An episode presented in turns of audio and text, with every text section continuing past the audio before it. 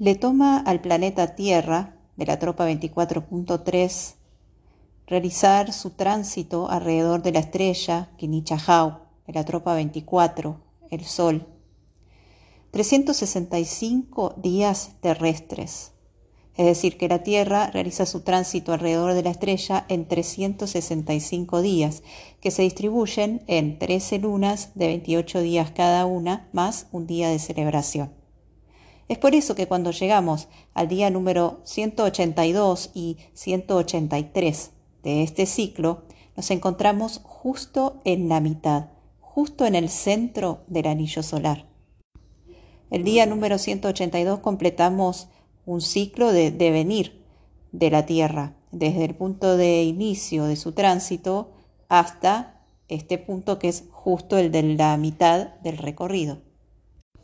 Por lo tanto, al día siguiente, el día número 183 del anillo solar, la Tierra comienza a emprender su retorno. El tránsito de regreso desde este punto medio del ciclo hacia el punto de origen desde el cual este ciclo ha comenzado.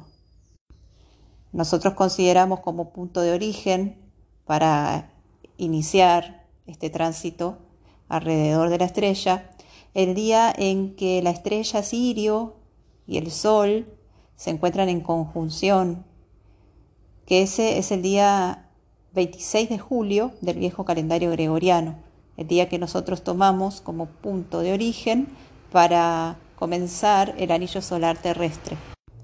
También es interesante mencionar que las unidades Cicrono correspondientes a los días 182 y 183 del anillo solar son los quines 130 y 131, los dos quines del centro de la matriz sagrada del Solkin, el, el par de ocultos perfectos, el par de ocultos perfectos que se ubican en la armónica número 33, la armónica central, la armónica vacía, el corazón de la matriz.